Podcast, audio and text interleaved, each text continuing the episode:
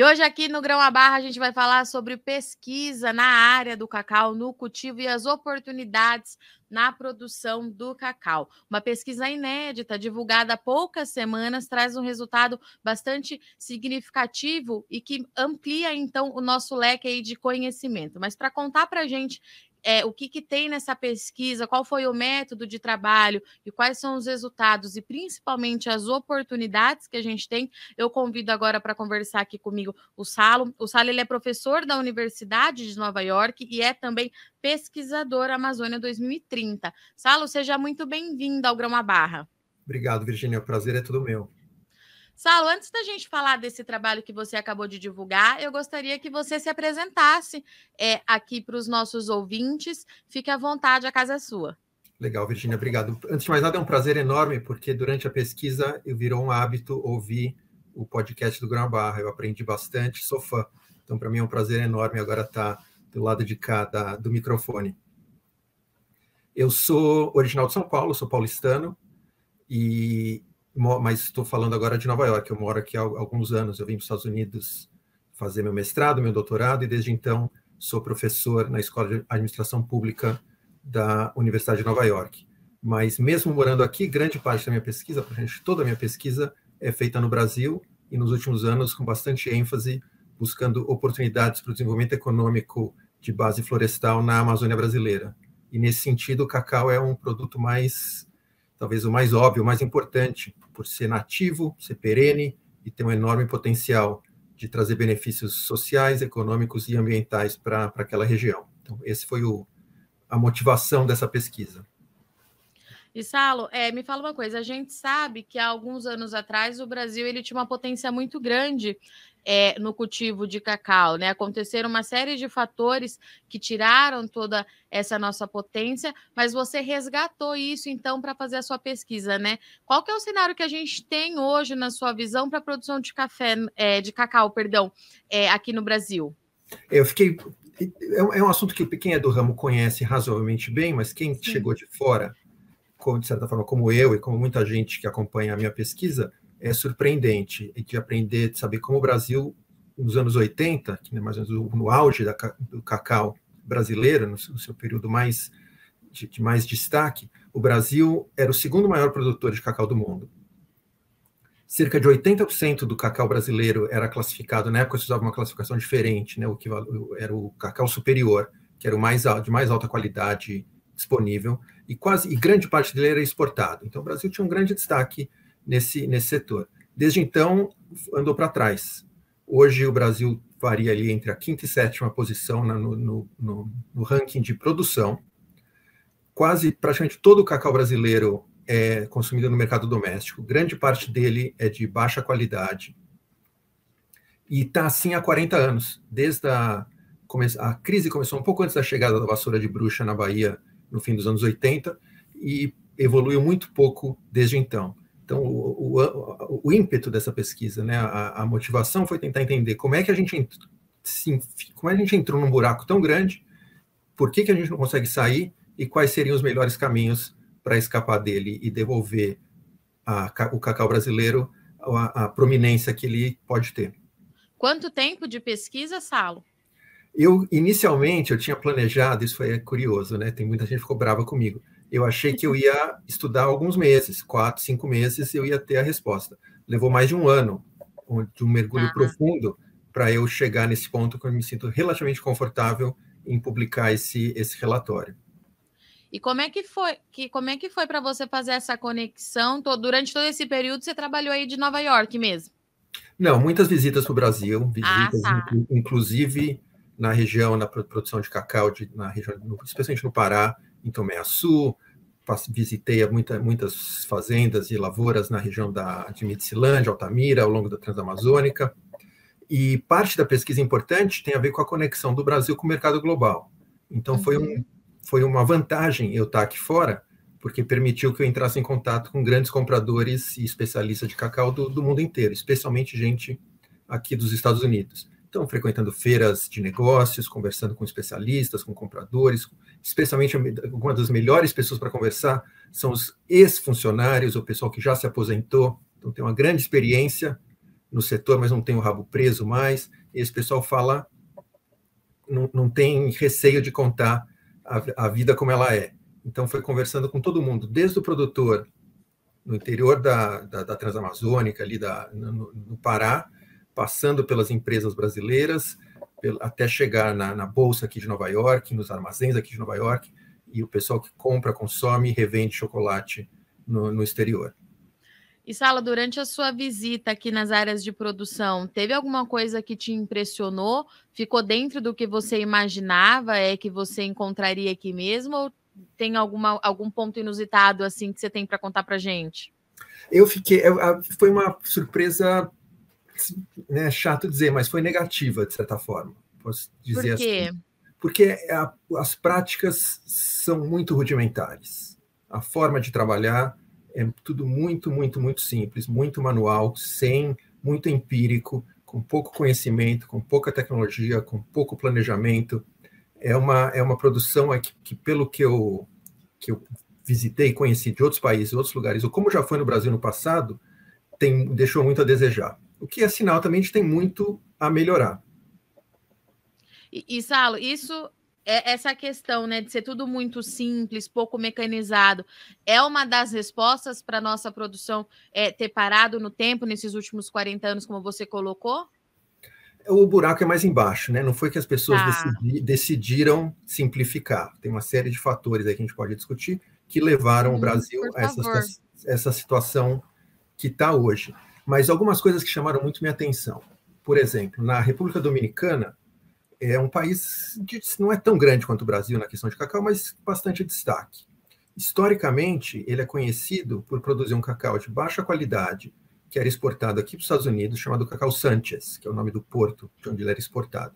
Ele era o, o cacau base, né? Sim, bastante simples, que era usado especialmente para tirar manteiga, para usar nas misturas de chocolates aqui confeitos de baixa qualidade, de massa, né? Mercado de massa aqui nos Estados Unidos. Esse era o, o nicho da República Dominicana. Nas últimas duas décadas, eles mudaram muito a forma de trabalhar. Primeiro, desenvolveram um cacau de mais qualidade, fermentado, orgânico, né, tem a versão fermentada, a versão orgânica, e hoje eles dominam esse, esse nicho na Europa, que não é gigantesco, mas também não é pequeno. Está falando aí de 90, 100 milhões de dólares por ano de exportação pra, de cacau da República Dominicana orgânico para a Europa. E a qualidade mudou muito. Então, você vê a, a forma com que eles trabalham, a atenção aos detalhes, o cuidado, a mensuração. Quando chega o cacau para ser fermentado, eles medem o pH, medem o Brix, medem a umidade. Tem uma série de protocolos que, dependendo das circunstâncias do cacau, que eles ativam. É uma produção moderna, sofisticada, não só de máquina, mas de atenção aos detalhes. E no Brasil, muita, muito pouca gente trabalha dessa forma. E qual é o motivo de nós temos ainda pouca gente trabalhando dessa forma. É, Salo, você encontrou respostas? É uma coisa que me surpreendeu muito nessa, nessa pesquisa foi o que eu achei quando eu comecei a pesquisa que eu encontrar um gargalo, um obstáculo, alguma coisa uhum. ali um, que estava impedindo o progresso do setor. E no fim das contas, o que eu encontrei não foi um gargalo, mas um nó, um emaranhado, onde todas as tramas estão, forma, interligadas nenhuma deixa a outra progredir. Então todo mundo põe a culpa no, no, no vizinho ali, né, no, no, problema seguinte, não no vizinho é, fazendeiro vizinho, no problema, no problema, os problemas são todos interligados, criando esse ah. o que eu chamei de uma armadilha. Então, para ilustrar, né, o que, como é que eu enxergo essa situação? O Brasil está vendo razoavelmente bem. Com a chegada da vassoura de bruxa na Bahia, cai a produtividade do cacau. Então, a produção que era lá nos seus mais de 300 mil toneladas cai para 100 mil toneladas. A área permanece mais ou menos a mesma. Então, o que diminuiu foi a produtividade, a quantidade de cacau que se produz por hectare. Ao cair a produtividade se, né, e a produção, o cacau ficou escasso no Brasil.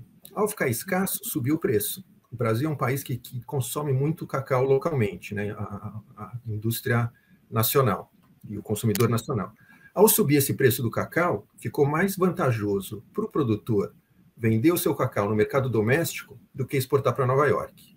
Hoje, o produtor brasileiro está acostumado com esse diferencial positivo. Você ganha mais entregando em Ilhéus do que entregando em Nova York.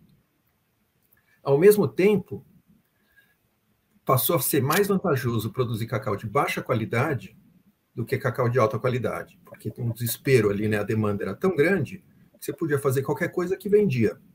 Eu imagino que o custo seja mais baixo também, né, da produção de um cacau com a qualidade inferior, certo? Exato, exato. Menos atenção aos detalhes, menos cuidado na fermentação, ou não faz fermentação nenhuma, ou deixa fermentar no saco, sem separar sementes maduras, você mistura sujeira, umidade, vai tudo. E aí, então, quem faz cacau, você passou a, você se isolou do mercado global, você deixou de produzir com qualidade, e ao mesmo tempo, parece que é ideal para o produtor, né? matéria-prima cara, está pagando bem. O Brasil, relativo ao resto do mundo, o cacau brasileiro é caro, paga, paga bem. Mas ao cair a produtividade, aumenta os custos de produção. Então o produtor tem receita alta, proporcionalmente, mas custos também altos. Então ele está com a corda no pescoço. Sem dinheiro para investir, sem dinheiro para expandir, ao mesmo tempo em que a CEPLAC, que é o grande órgão de apoio ao desenvolvimento da agricultura brasileira, também ficou estrangulada, perdeu, ela era financiada por muito tempo com o dinheiro do próprio setor. Mas conforme o setor afundou, ela afundou junto. Né? Ou seja, a gente tinha-se a expectativa de que esse mercado é, só interno fosse ser muito positivo para o produtor, o Brasil acabou se isolando, então aí é, acaba perdendo espaço, né, Salo, no mercado internacional, isso você já falou várias vezes, mas no final das contas essa conta ficou empatada, então ninguém conseguiu avançar muito, é isso? É uma armadilha, você ficou preso num buraco, onde você tem isolamento comercial, você tem baixo incentivo para qualidade, então você faz cacau para o mercado doméstico, cacau ruim, mercado doméstico, com custo de produção alto, preço alto, onde não, as, as contas não batem, e você fica ali sem conseguir escapar. E Foi exatamente isso que aconteceu. Que, e qual que é a conclusão que, que você teve, assim, né? Onde a gente pode comer? Na minha interpretação, né, eu, eu fui, eu demorei, a pesquisa demorou mais do que eu previ, porque eu não, eu estava revirando todas as pedras, né? Onde é que a gente vai achar uma oportunidade aqui? É no cacau fino, é no cacau orgânico, é na, na, na maquinário, é novas tecnologias. Eu fui investigando de tudo que eu podia investigar. E no fim das contas, a minha conclusão é de que o caminho para o cacau brasileiro avançar, de certa forma, é refazer os passos que levaram ele para o buraco. Primeiro passo, quando você está no fundo do buraco, primeira coisa, você está no fundo do buraco é parar de cavar. Então tem que diminuir, o, né, não se afundar ainda mais. E aí refazer o caminho de trás para frente, que é, primeira coisa, aumentando a produtividade. Ao aumentar a produtividade, você vai conseguir suprir o mercado doméstico. Hoje tem déficit no mercado doméstico. Né? As, as grandes empresas moageiras brasileiras, o pessoal do, do ramo sabe bem, importam cerca de 50 mil toneladas por ano de cacau hoje que vem da África. Ao crescer a oferta doméstica do cacau no Brasil, elas vão suprir a indústria, a necessidade da indústria nacional. Aí logo depois vai ter excedente. Aí você vai ter que fazer o que a gente vai fazer com esse excedente? A gente vai ter que exportar. Ou a indústria expande, né, abre mais fábricas, mais moageiras, aí depois exportar a manteiga e o pó, ou você exporta o, a amêndoa. Para exportar amêndoa, você tem que melhorar a qualidade. Aí você, você vai desfazendo o, os nós, né? O, uhum. Que amarrar o setor no fundo desse buraco. Tem que fazer o caminho agora ao contrário. Tá. E, e, nessas visitas, você sentiu que esses produtores estão dispostos é, a fazer isso, Saulo? O que, que eles relatam para você? A minha. É, são, é, é, são muitos produtores, né? A estimativa Sim. aqui no Brasil, a gente tem 90 mil produtores. Na Amazônia, cerca de 20 mil. Então é muita gente. Eu conversei com meia dúzia, não vou falar né, com em nome de todos. Mas a minha impressão é de que tem muita gente frustrada, ambiciosa, querendo crescer, querendo aprimorar e frustrada com as possibilidades. Eles estão buscando o caminho. Então me parece que é um terreno fértil para um tipo alguma política que ajude a direcionar essa frustração no caminho do aprimoramento. E essa questão, esse refazer o caminho, né, que você trouxe aqui para a gente, é investimento em capacitação desses produtores, em tecnologia? É nesse sentido que a gente tem que ir caminhando para desfazer esse grande nó? É uma mistura, é uma mistura né, de, de, de práticas agrícolas, como você trabalha a, as lavouras existentes, renovação das lavouras, talvez adoção de, de, de tecnologias mais avançadas, seja variedades, espécies mais produtivas, seja mecanização de algumas tarefas, e aí aos poucos você vai avançando na direção de maior produtividade. O curioso é que já tem muita gente que, que, que produz com, com, mais produtividade do que a média, já que tem destaque, né?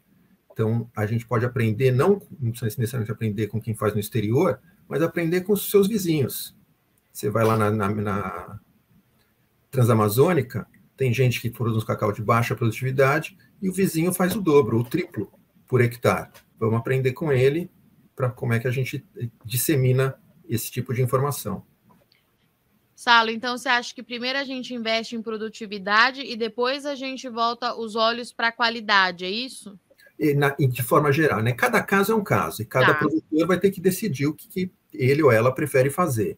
Tem Sim. gente fazendo cacau excelente, de alta qualidade no Brasil, e estão indo bem. Não, não, sou eu que vou dizer que tão, tem que fazer diferente.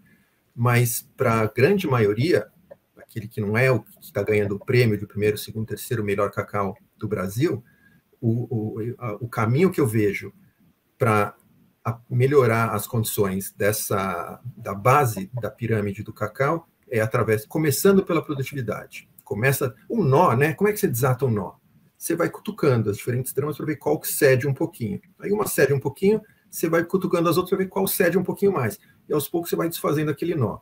A minha intuição e o meu conhecimento com base nessa pesquisa é de que a primeira trama que a gente tem que puxar, o primeiro fio que vai ceder é o fio da produtividade. Ao aumentar a produtividade, vai criar folga para aumentar a qualidade, para aumentar, alcançar novos mercados. E aí você vai aos poucos desfazendo o nó inteiro. E Salo, você mencionou é, no artigo que nós recebemos aqui a necessidade de assistência técnica para o produtor. Você acha que a gente está falhando nesse quesito também? Assistência técnica, sem dúvida nenhuma. É, é, um desafio muito grande, não vou falar que é uma coisa simples, não é à toa que, que assistência técnica pode melhorar. No mundo inteiro é um desafio grande, muito pouca gente consegue fazer assistência técnica em escala com, com, com os custos adequados e com efeitos adequados. Mas no Brasil, especialmente na Amazônia, os números são bastante uh, inadequados. Né? O, o, da assistência técnica. Existe alguma coisa, mas é longe de ser o que a gente gostaria que fosse. E tem alguma explicação? É a região? É da cultura do cacau? Tem alguma explicação para esses números serem tão negativos? Um dos, um dos desafios, tem alguns desafios que são crônicos que não tem como resolver, né? A Amazônia é ah. é muito grande, custo de transporte é alto, é difícil e demorado para ir visitar fazenda por fazenda. Então, isso não tem, é difícil de resolver, por um lado. Outro lado, tem coisas que são resolvíveis, né? O problema é que o cacauicultor hoje, o produtor de cacau, está com a corda no pescoço, não tem dinheiro para contratar uma assistência técnica, ser privada, né? Sem falar da, da uhum. Então, ao você melhorar a produtividade, você resolve isso. Mas como vai resolver isso sem melhorar a produtividade? Então, tem aí um, um, um, ovo, um problema de ovo e da galinha, quem vem primeiro. Uma coisa que me surpreendeu muito é a ajuda mútua. Os próprios produtores se dão. Eles conversam entre si através de grupos de WhatsApp quem está no, no, ramo conhece aí, tem uma quantidade enorme desses grupos de WhatsApp de produtor de cacau. E esses grupos, eles se ajudam. Postam foto, postam perguntas, tiram dúvidas, é, é, disseminam conselhos, pra, pra, como é que eu faço para melhorar minha lavoura. As assistências técnicas convencionais, especialmente as públicas, não fazem bom uso dessa tecnologia, mas tem uma oportunidade enorme aqui, que é apesar da Amazônia ter dificuldade grande de acesso à internet, os produtores, de algum jeito, todos eles têm um celular e de algum jeito, nem que seja uma vez por dia, quando chegam em casa, no, ou quando visitam a cidade maior, conseguem baixar as mensagens e trocar essas informações. Então, tem uma oportunidade aí de tomar vantagem, se aproveitar dessa, dessa ferramenta que, que pode ajudar a alcançar mais gente ao custo mais baixo interessante. É, eles conversam entre si, né, e acabam trocando essas informações. Mas essas informações é, externas, por exemplo, como de mercado, como está indo os outros países, você acha que falta esse tipo de informação para esses produtores também? Falta um pouco também. Os grupos de WhatsApp são muito anárquicos, né? São bem regulados no sentido de que não pode falar de política. O assunto ali é só cacau, não tem nada que é fora do cacau que é permitido. Os moderadores mantêm as rédeas bem curtas, não deixam fugir do assunto. Então, nesse sentido, ele é, ele é bem restrito. Por outro lado, ninguém sabe o que, quem conhece, quem não conhece, quem tem boa informação, quem não tem boa informação.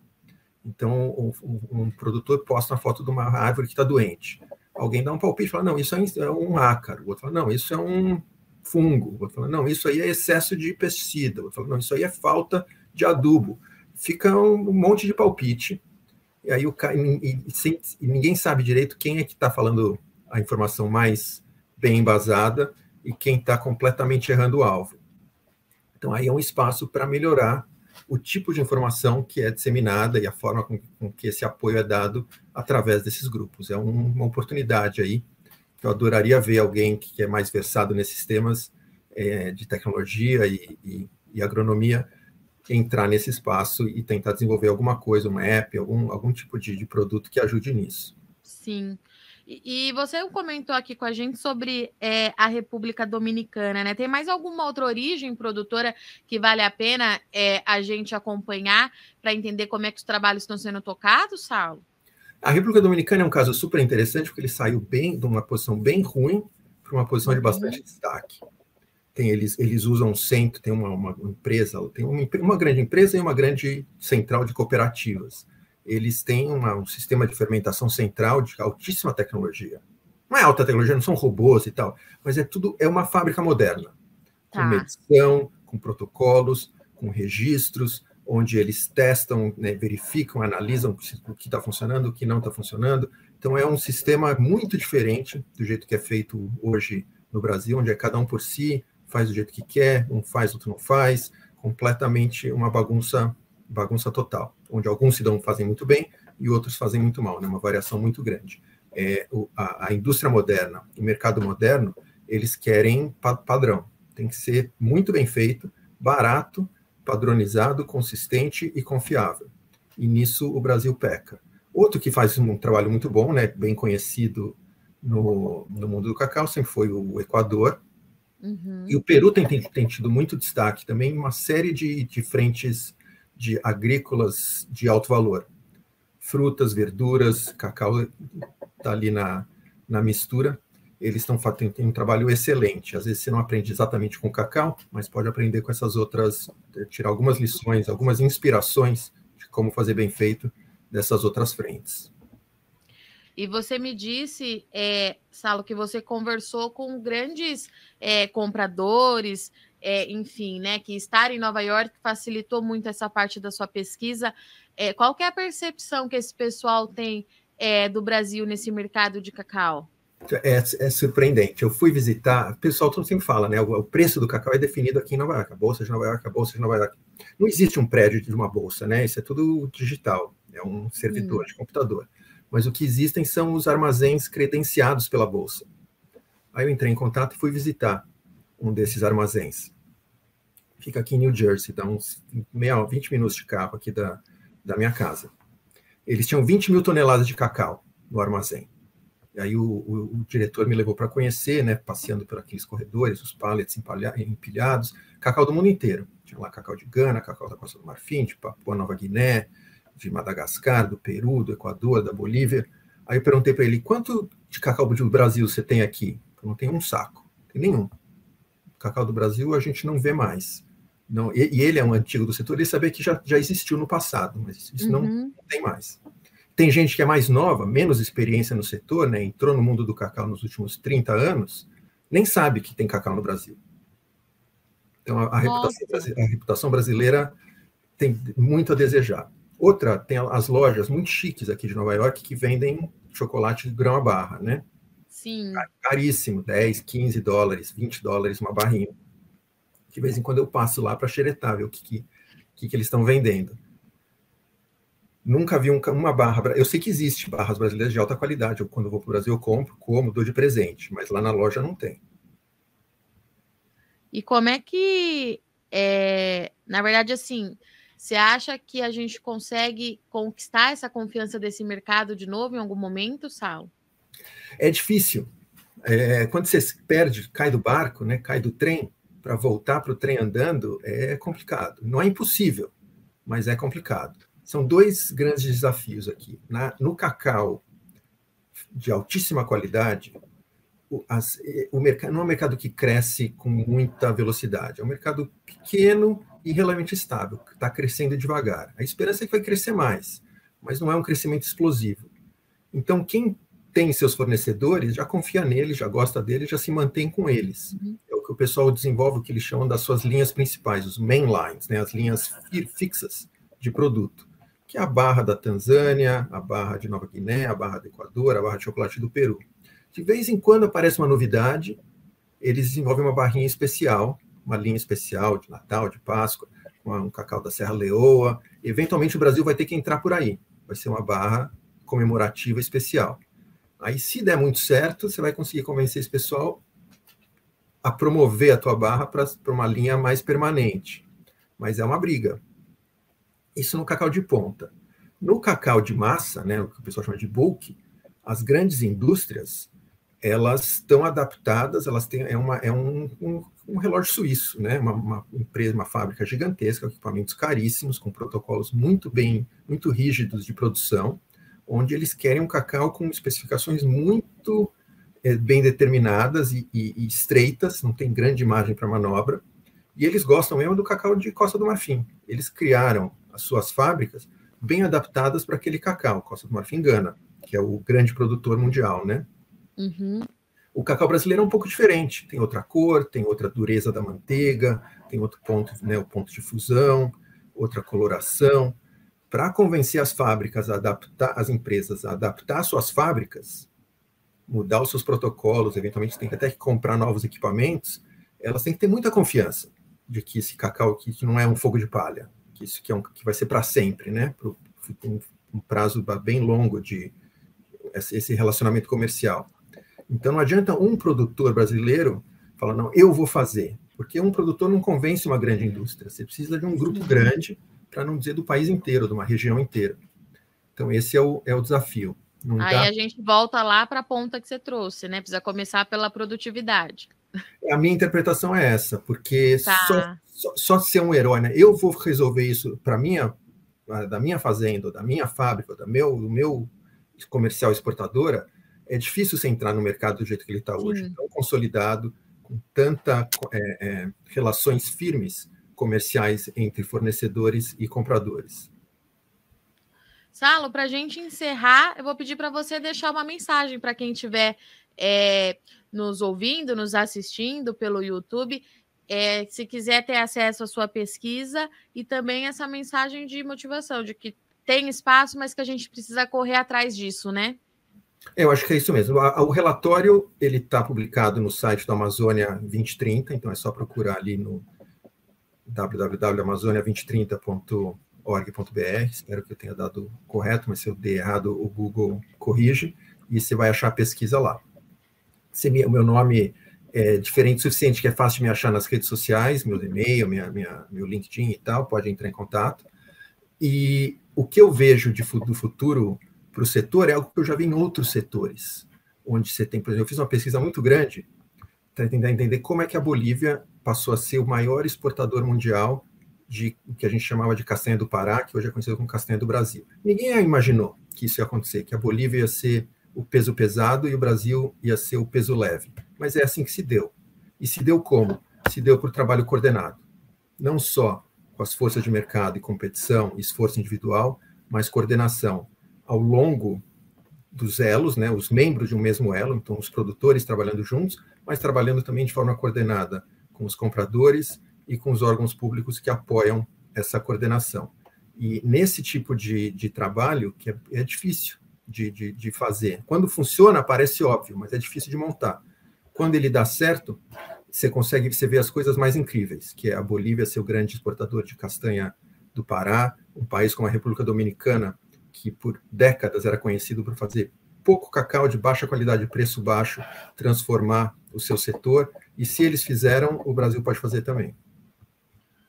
Salo, muito obrigada, viu, pela sua participação, por ser um ouvinte aqui do nosso podcast. Eu deixo o convite aberto sempre que você vê alguma coisa que vale a pena o debate, você já tem o nosso contato, volte sempre.